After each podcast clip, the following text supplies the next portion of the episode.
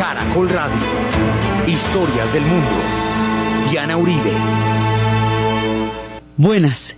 Les invitamos a los oyentes de Caracol que quieran ponerse en contacto con los programas, llamar al 245-9706, 245-9706 o escribir a los emails de auribe arroba hotmail.com, de arroba hotmail.com o la página web www.dianauribe.com. Hoy vamos a ver el México que van a ser después de la revolución, el mundo de Vasconcelos, el mundo de Frida Kahlo, el tiempo de los muralistas.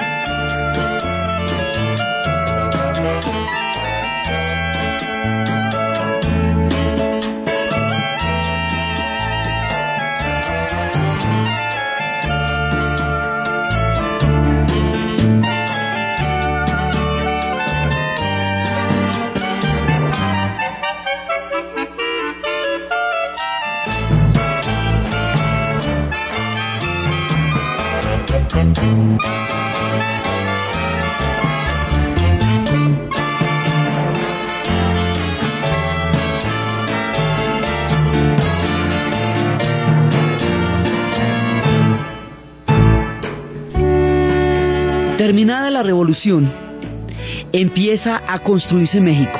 Y esto hay que volverlo a hacer todo, porque acuérdese que eso quedó destruido y desbaratado después de 10 años de balacera. Eso no quedó absolutamente nadie después de semejante movilización de trenes, de hombres, de armas, de mujeres, de adelitas, de todo el mundo. Entonces, bueno, se desvertebró México, entonces toca volverlo a armar. Entonces, durante estos 10 años de la balacera, murieron todos los mero machos, todos los machos, pues murieron de primeras, un millón, millón de muertos, un millón de muertos, acuérdese la ley de, las guerras, ¿no? los más aptos, los más jóvenes, entonces hay un montón de gente que falta, y esto quedó, los trenes volados, todo quedó desbaratado, entonces la tarea de reconstrucción de México es gigantesca, y no es solamente la reconstrucción física del territorio mexicano, de la infraestructura, sino la construcción del concepto moderno de lo que va a ser el nacionalismo mexicano. Nosotros hemos visto cómo se ha formado la identidad religiosa, hemos visto cómo se ha formado el concepto alrededor de la guadalupana, cómo se ha formado el concepto de nación lo suficientemente fuerte para poder haber aguantado las embestidas de los, de los estadounidenses y los franceses. Ahora es cómo se forma el orgullo mexicano para crear la nación que atravesaría el siglo XX.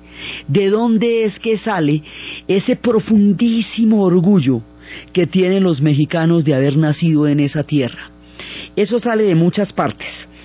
Hay un personaje aquí que es de capital importancia, que es nuestro, digamos, invitado mayor, que es José de Vasconcelos.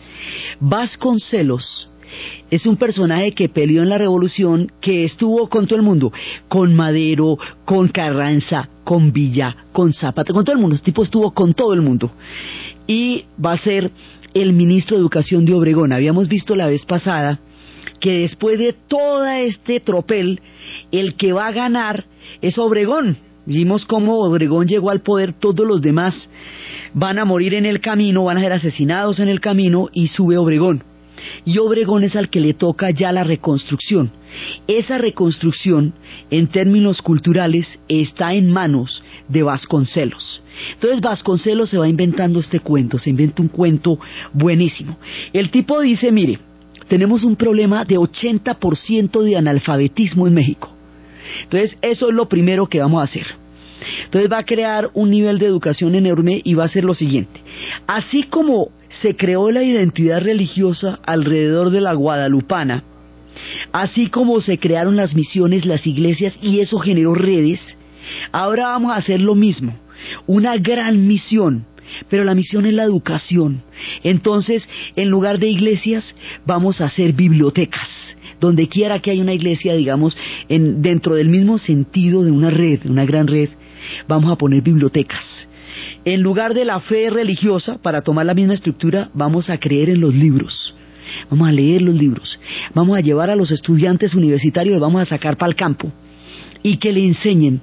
Es la gran campaña de alfabetización rural en México, porque la mayor parte de la sociedad habita en el campo y no conoce, no sabe leer ni escribir.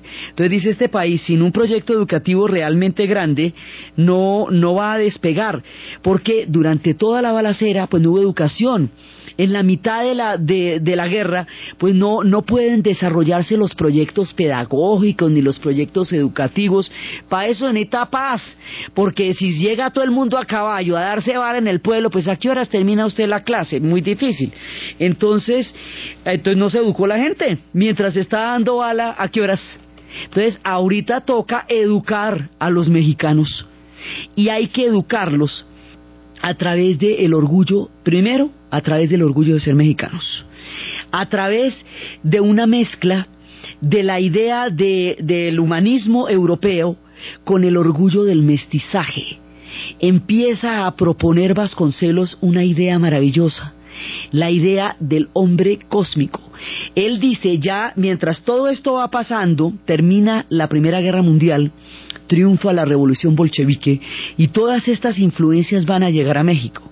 Entonces, para terminar la Primera Guerra Mundial, con el suicidio de la razón, con la manera como Occidente colapsó en los campos europeos, en las batallas de Somme y de Verdún, con la forma como aquellos pueblos que se proclamaban autores de toda civilización posible, se mataron de la manera más inútil entre las ametralladoras y las trincheras de los campos europeos, entonces Vasconcelos propone un hombre nuevo, un hombre diferente, una raza cósmica.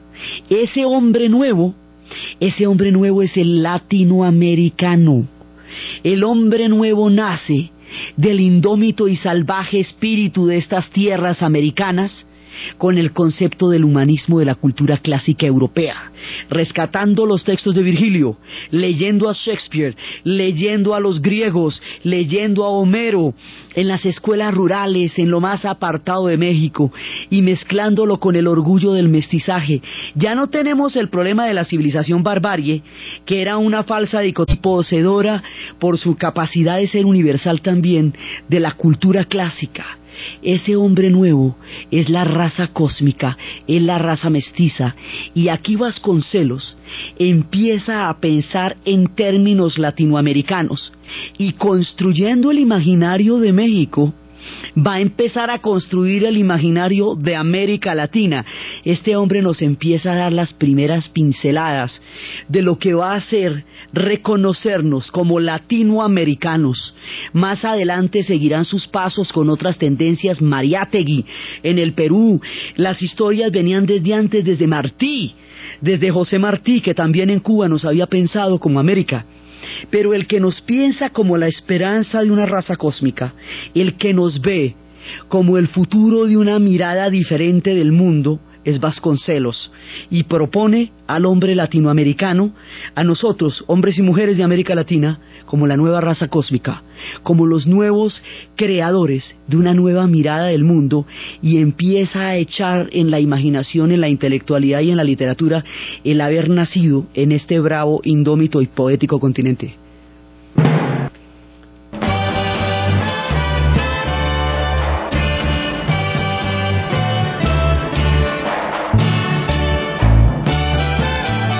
El siglo XX. Y cada uno de los que participaron en esa revolución se van a volver héroes. Entre otras cosas porque son los que tienen el poder, los generales del noreste son los que ganaron y son los que están montados ahí en el poder. Vasconcelos es un ministro de educación, pero los que están gobernando son los generales que ganaron, que llegaron hasta allá. Entonces se va a volver la epopeya de la revolución y ahí es cuando empieza a habitar el imaginario de México. Y por la vía del imaginario de México, el imaginario del mundo lo que va a ser la revolución.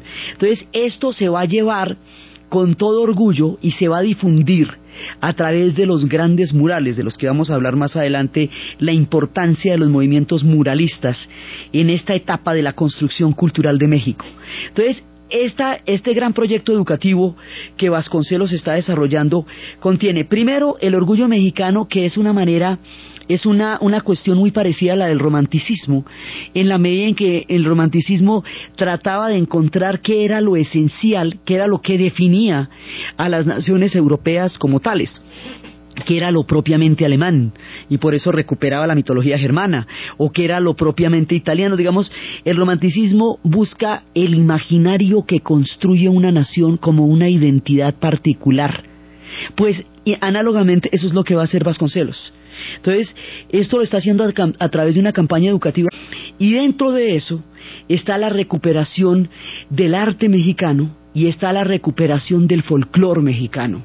Va a ser muy importante su música, va a formar parte integrante de esta creación del mexicano orgulloso de serlo, su folclore ante todo.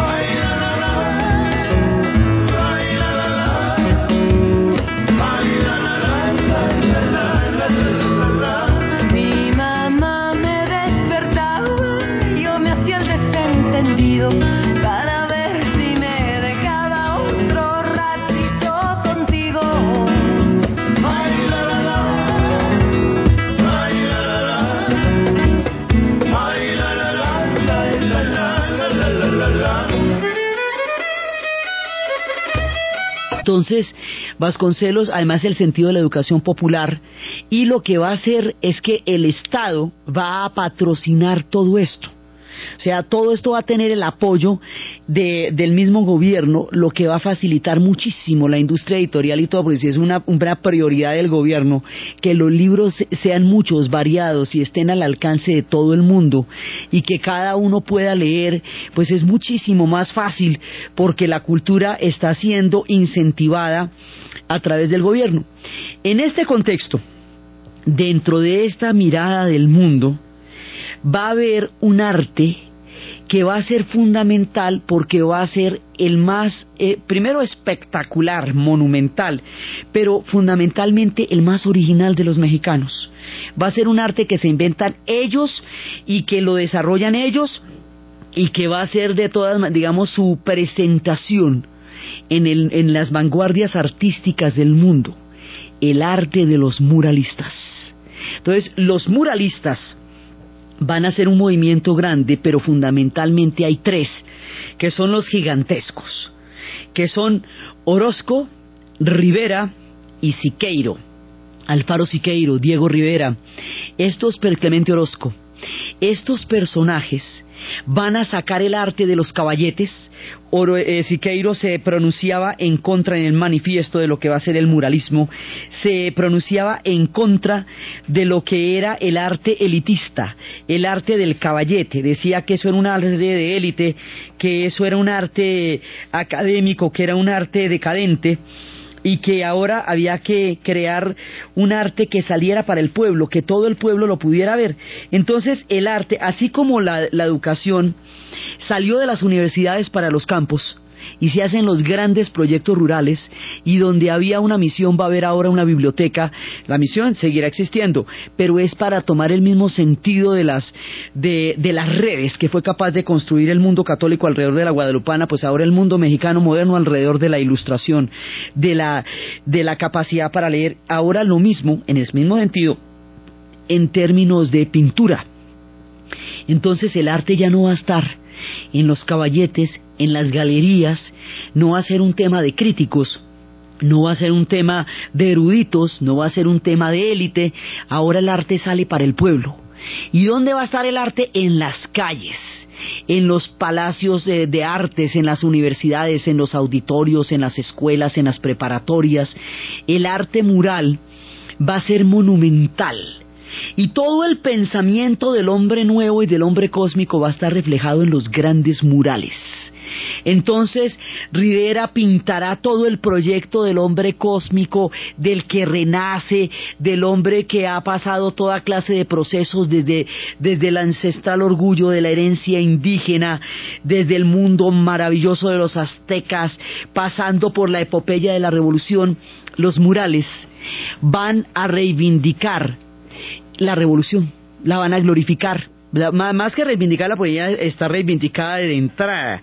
Van a glorificarla, van a convertirla en un ícono ya visual de lo que va a ser la historia de México. Entonces todos los mexicanos van a poder ver a Villa y a Zapata en los grandes murales, lo mismo que a, Moctezuma y a Cuauhtémoc y a todos los grandes líderes indígenas, a todos los pueblos de Tenochtitlán, a los zapotecas, a los toltecas, a los olmecas en los murales. Y van a poder ver al campesino, al mestizo y al indígena en los murales de Siqueiros y van a poder ver en las proyecciones. Esto es una mezcla que tiene toda clase de influencia, porque tiene la influencia del expresionismo alemán, porque tiene la influencia del concepto del arte socialista que se está desarrollando en las vanguardias de la Unión Soviética con la Revolución de Octubre, los ecos de la Revolución de Octubre llegan acá, tiene la influencia de ese desarrollo del mestizaje. Entonces, esos murales que expresan y glorifican el rostro mestizo de los mexicanos.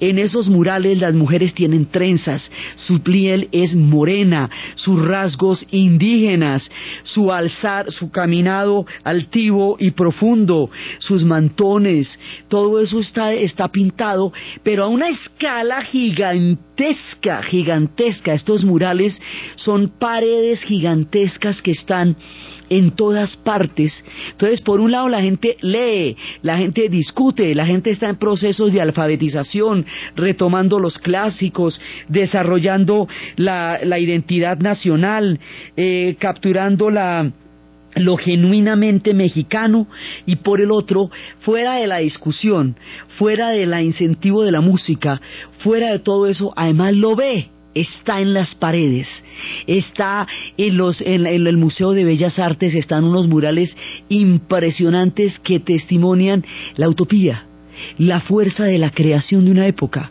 Son más o menos 20 años los tiempos del muralismo, porque durará hasta los 40, eh, digamos, el florecimiento del muralismo, y aquí van a ser ellos gigantescos. Entonces, el arte mexicano se pone al servicio de la construcción del orgullo mexicano, del sentido de propia valía, del nacionalismo mexicano, de sus héroes. En esos murales es donde van a aparecer Villa y Zapata a caballo y va a aparecer toda la el, el gran imaginario de la revolución está pintado. No solamente está cantado en los corridos, como lo hemos escuchado a lo largo de los últimos programas, también está pintado está pintado en los murales, está ahí en las calles, en las grandes calles de México, están los gigantescos murales que hicieron estos genios de la pintura y de la construcción del orgullo nacional mexicano. O sea, no solamente tenemos un orgullo que se había forjado desde la guadalupana, desde la herencia indígena, desde la independencia, sino que ahora hay una renovación del orgullo, que es el que se va a dar después de la etapa de la revolución. En suma, pues va a ser un orgullo gigantesco, pero como hemos dicho, absolutamente necesario para que México siga siendo una gran nación. Entonces, lo primero que hay es que ellos se van a montar en el cuento de que son una gran nación y se lo van a creer y de montarse en el cuento y de creérselo van a llegar a hacerlo. Sí, o sea, van a llegar a ser una gran nación en ese concepto del arte, en la época de las vanguardias, porque también llegaron los vientos de las vanguardias de, los veintes que recorrieron Europa. En Europa estaba el surrealismo, estaba el cubismo, estaba el dada, estaban todos los movimientos de la vanguardia artística, estaba empezando eh, todo el, surrealismo en todas sus manifestaciones, todo eso estaba pasando, el cubismo, todo eso llega allá, toda la influencia europea va a llegar a México porque ellos vivieron todos en, Europa durante un tiempo, inclusive en Estados Unidos. Rivera lo llevaron a, poner un mural en el Rockefeller Center y el hombre pintó todo lo que quería y pintó a Lenin. Entonces le dije, ¿cómo vas a pintar a Lenin, hombre? En el Rockefeller Center, ¿cómo te parece? Entonces dijo, no, pues que no lo quito, a ver, ¿cuál es el problema? Pues nada, se le acabó el contrato allá y le desbarataron el mural, porque pues, ¿qué tal Lenin en el Rockefeller? ¿Cómo te queda el ojito? Entonces, pero es que estos murales eran ideológicos, eran profundamente ricos a nivel artístico. Digamos, no eran panfletos, eran creaciones de un mundo que se estaba gestando en el imaginario de la epopeya mexicana. Eran, digamos, eran versiones cósmicas de una nación que se forjaba a sí misma en las brochas, porque no eran pinceles, que eran gigantescos, de lo que eran estos murales. En ese ambiente, en ese México de los muralistas, entre las posiciones extremas en algunas ocasiones, por ejemplo de Siqueiros, que era un tipo doctrinario, entre la, obsesión de Orozco por poder captar con su pincel la esencia del rasgo del pueblo mexicano, porque es que es muy importante que la raza, ahí es cuando empieza a formarse en el arte mural el concepto de la raza también, ¿ve? Porque es que usted se ve, el que está en el mural es usted, el de por la calle, el de a pie, ¿sí?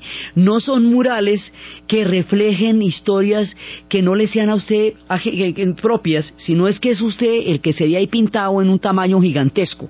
Es el mestizo, es el indio, el que se ve pintado con altivez, con orgullo, con dignidad en un gran mural mexicano. Eso produce un efecto de propia valía y de orgullo buenísimo, o sea, brillante. Entonces, en este contexto, de la, de la influencia de las vanguardias artísticas, de la influencia de la Revolución de Octubre, de los tiempos de la utopía de un nuevo México. En este contexto florecen grandes artistas y pues digamos las cosas están dadas para que venga una generación espléndida y vendrá una generación espléndida. Los mexicanos tienen una ventaja que no tuvieron los europeos a los mexicanos no les llegó ni la Segunda Guerra Mundial que destruyó todas las vanguardias, porque toda la gente que estaba haciendo arte surrealismo, surrealista, cubista, dada, todo ese combo, todo el mundo que estaba creando las vanguardias artísticas del siglo XX, tuvo que huir, porque muchos de los centros de esas vanguardias fueron después sedes del nazismo, como el caso de Berlín o como el caso de Hungría digamos, los grandes intelectuales tuvieron que irse allá pitaos y la Segunda Guerra Mundial destruye el, el futuro de lo que sería el surrealismo, por lo menos en su primera etapa. Después la historia lo retomaría, pero en ese momento no se podía, porque eso se consideraría arte degenerado y sería cambiado por un arte monumental que glorificara los valores que el Tercer Reich pretendía imponer fundamentalmente a través de la arquitectura y el arte. Entonces, a los mexicanos no les va a llegar el nazismo porque la guerra sucedió en Europa. A los mexicanos no les va a llegar el, el estalinismo porque eso sucedió en Rusia. A los mexicanos no les va a llegar quien los pare y como no los van a parar, van a seguir creciendo y creciendo y creciendo hasta llegar a ser enormes. Aquí estamos en el tema de los pintores, pero en el siguiente programa vamos a ver a los escritores y esto se va a poner del tamaño de Octavio Paz, de Carlos Fuentes, de Juan Rulfo. Bueno, entonces se va a poner del tamaño que usted quiera, los enormes, grandes, gigantes de la literatura, porque va a haber un proyecto educativo que los respalde, así como toda la labor de Catalina la Grande para ilustrar a, Rusia, va a llegar después a producir resultados del tamaño de Dostoyevsky, de Tolstoy, de Turgenev, de Gogol, de Chekhov.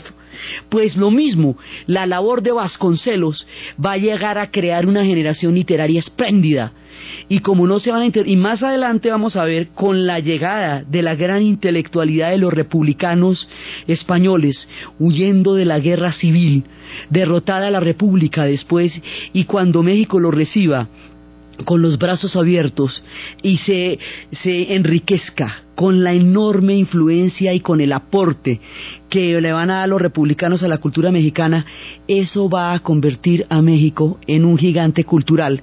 Y es ahí cuando empieza a darse esa, ese, esos dos extremos que marcan los picos de cultura de nuestro continente, México, Buenos Aires.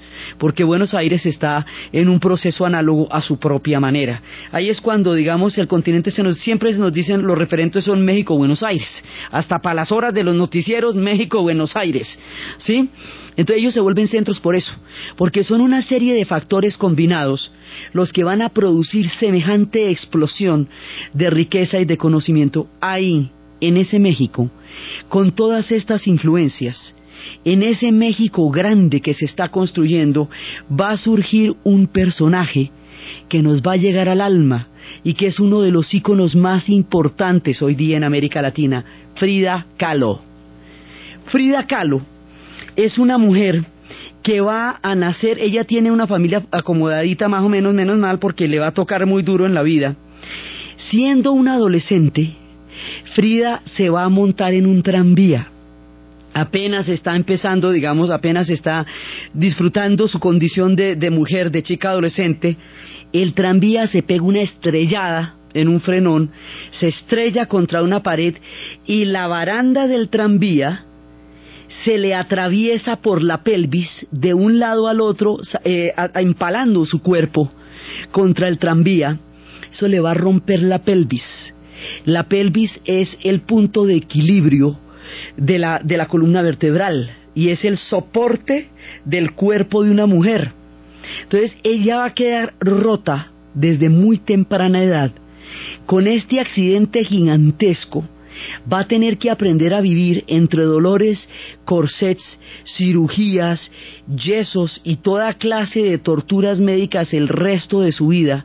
Y de ese dolor gigantesco es que va a salir la grandeza del alma y del pincel de esta mujer. Arrastrando la cobija ensuciando el apellido.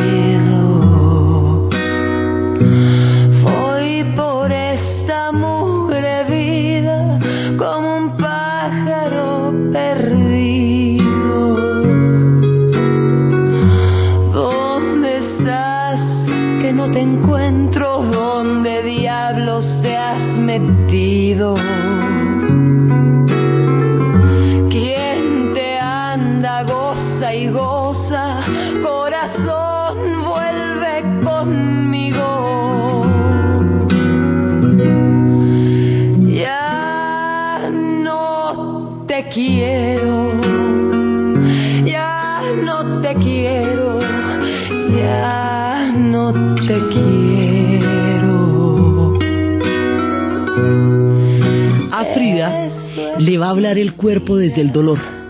Así que su condición femenina se va a imponer en su desarrollo como pintora y como mujer de una manera impetuosa, porque ella va a tener que reconstruirse por dentro en vista de que su cuerpo queda roto por fuera. Entonces, la valía de esta mujer va a ser lo que la saque adelante, solamente el coraje de esta mujer la va a llevar a salir adelante. Entonces, Frida, ¿quién es? Frida es una pintora y ella empieza a pintar ese dolor en los lienzos. Cada uno de sus corsets, cada una de sus cirugías, de sus cicatrices, de su cuerpo roto, está pintado en los lienzos de una manera poética, desgarradora, tierna y dulce, salvaje y chocante a la vez. Todo el proceso interior, las dos Fridas, la, la Frida rota y la Frida que ella tiene por dentro, que es una mujer fuertísima, ellas están pintadas una frente a la otra con su corazón latiente. Frida va a plasmar toda esta dolorosísima realidad a través de la pintura y su pintura la va a hacer grande por fuera en el mundo en el mundo del arte de su época y por dentro como una manera de, de relacionarse con su dolor a través de la pintura y del pincel. Frida va a tener la historia de amor más alucinante y más impresionante con Diego Rivera. Frida Kahlo y Diego Rivera, el gran muralista, el hombre de la vanguardia, el forjador de este espíritu pictórico mexicano, y esta mujer que va a llevar arquetípicamente a todas las mujeres de América Latina en sus lienzos, porque su ser femenino nos refleja a todas, porque en su dolor nos vemos todas, ellos dos van a ser una pareja colosal de las vanguardias artísticas mexicanas.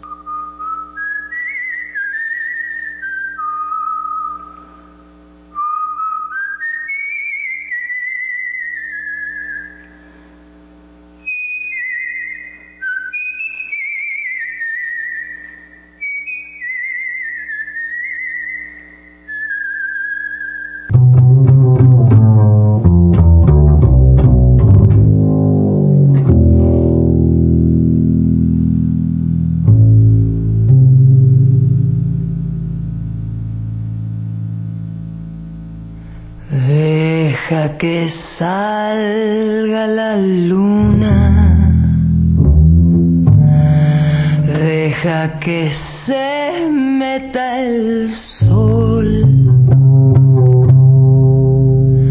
deja que caiga la noche, pa' que empiece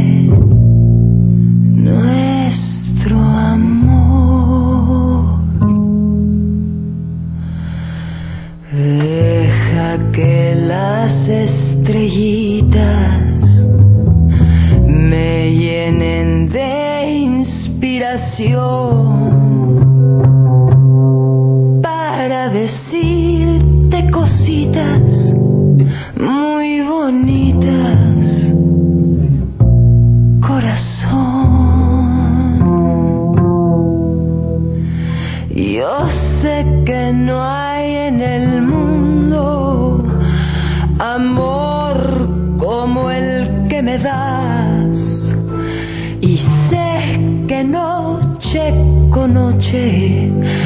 va creciendo más y más. Y sé que noche con noche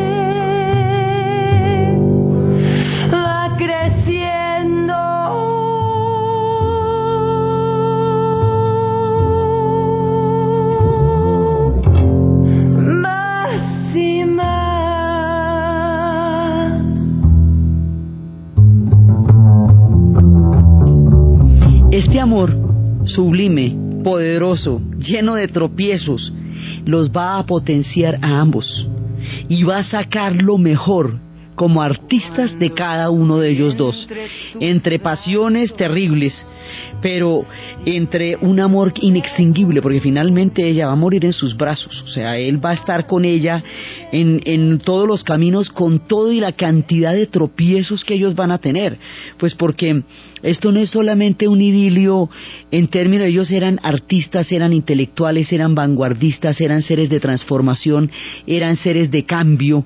Frida, por un lado, era una mujer... eh, mestiza. Ella se pinta a sí misma como una mujer mestiza. Ella desarrolla un concepto de la propia belleza completamente diferente. Frida, como tiene el cuerpo roto y quiere ser bella, la belleza que ella deriva no es una belleza comercial, es una belleza mexicana. Es una belleza de adentro hacia afuera. Es la belleza de todas los- las artesanías mexicanas bordadas sobre su pecho.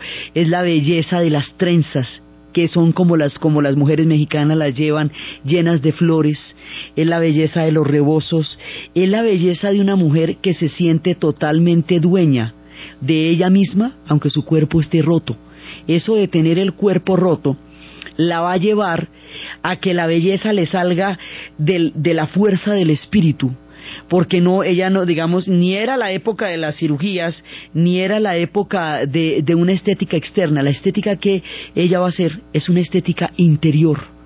Y las cirugías van a ser escasamente para que los huesos la sostengan, porque al fracturarse la pelvis ella va a perder el soporte del cuerpo, hasta que los corsets la van a sostener a ella, porque si no se cae. Ella es barata si no tiene, si no tiene soportes artificiales, y cada vez las pruebas son más duras, y cada vez su espíritu es más fuerte, y cada vez su belleza es más vibrante, hasta que sea capaz de crear un arquetipo totalmente diferente de la construcción de la belleza interior, a partir de la fuerza que va a necesitar para hacerlo. Y eso se plasma en sus cuadros.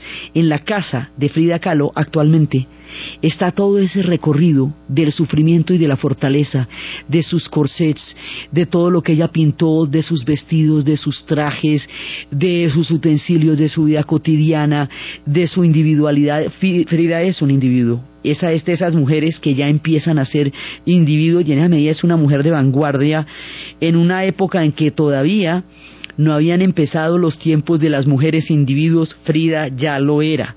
Frida es la raza cósmica de Vasconcelos.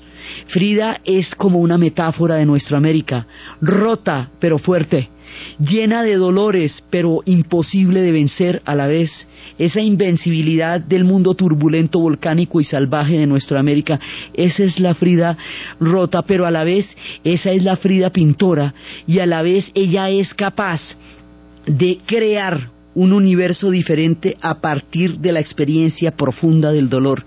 Si hubiera una manifestación física, digamos, en una encarnación de ese ideal de Vasconcelos de la raza cósmica es una mujer como Frida, que puede sublimar el dolor, universalizarse, asimilar las vanguardias, ser capaz de crear en el arte y convertir toda su, su terrible batalla interior en una epopeya pictórica. Es un ejemplo de, de nuestra América. Eso es Frida Kahlo. Entonces ella, con Rivera, eso les pasa de todo. Rivera era un tipo absolutamente mujeriego, bueno, todos, Vasconcelos también, todo el mundo, Vasconcelos también tiene su propia historia con Antonieta, que lo va a seguir hasta el final, bueno, todos ellos. Entonces, bueno, esto tenía cierto margen de tolerancia, pero hay días que se le fue la mano, por ejemplo, el día que se acostó con la hermana. Ahí sí ya tampoco no, ¿me entiende? Porque mejor dicho también se pasó de la raya. Y eso fue un golpe mortal para Frida.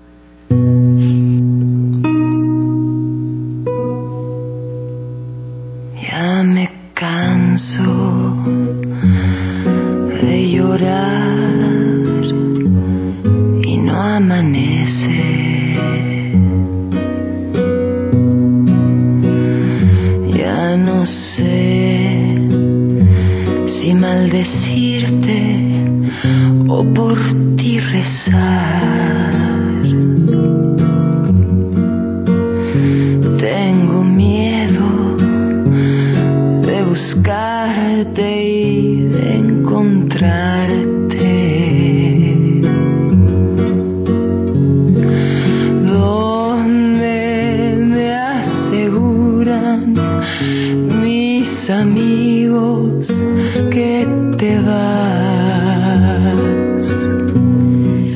queda ahí sí destrozada. Entonces ahí se abren porque bueno, tampoco no.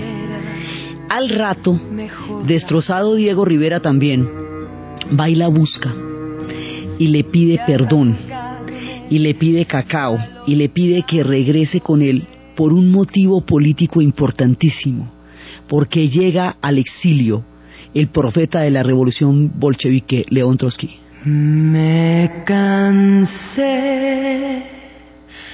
de rogarle. Me cansé de decirle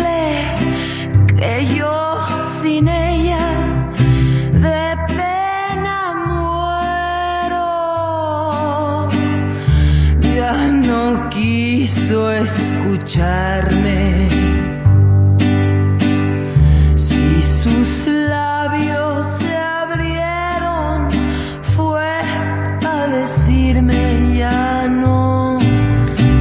Va Diego Rivera y le pide cacao y le dice, venga Frida, párenme bolas en lo siguiente. Mire, resulta que León Trotsky, el arquitecto de la Revolución de Octubre, ha sido perseguido y expulsado de la Unión Soviética por José Stalin. Stalin y Trotsky van a tener una pelea por el poder a muerte después de que Lenin vaya a quedar desactivado con un balazo que le metieron en 1921 que lo descerebró, que lo va a llevar a la muerte en 1924. Entonces de ahí en adelante Stalin empieza una escalada al poder, pero el heredero natural de la revolución es Trotsky. Y es el que en el testamento había dicho Lenin, dijo que era un hombre arrogante, pero era un hombre muy capaz. Trotsky había dirigido el Soviet de Petrogrado, el primer intento de levantamiento de la revolución de 1905. Trotsky y Lenin entraron juntos al Palacio de Invierno con la señal luminosa del río Neva para tomarse el Palacio Tauride de los Ares y convertir la revolución de febrero en la revolución de octubre, en la revolución bolchevique.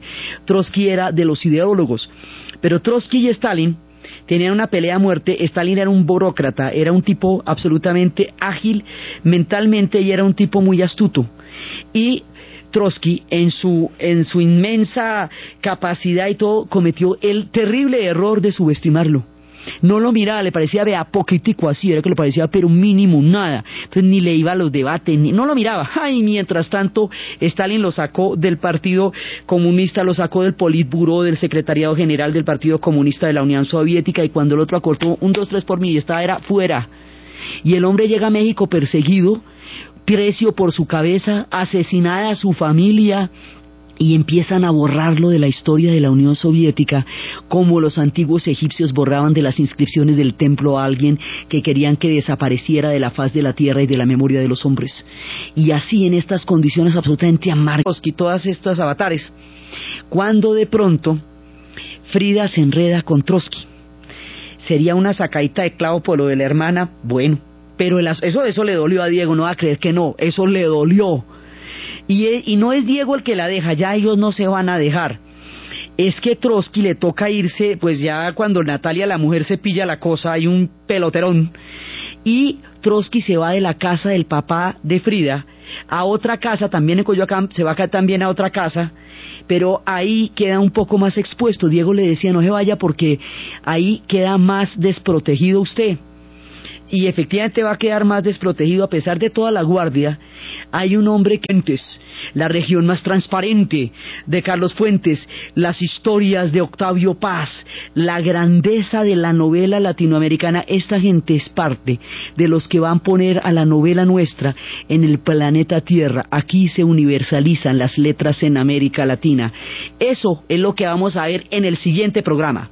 Entonces, desde la fuerza y el coraje de Para convertir el dolor en lienzo y el pincel, desde la monumentalidad de la obra de Rivera, de Orozco, de Siqueiro, desde la proyección histórica de José Vasconcelos, desde la formación de este nuevo México, desde la epopeya de la revolución convertida en grandes murales y la gran transformación histórica de México a través de la alfabetización, epopeya mayor de todas cuantas gestas se han hecho, la creación de un pueblo que sea capaz de leerse, de mirarse y de entenderse.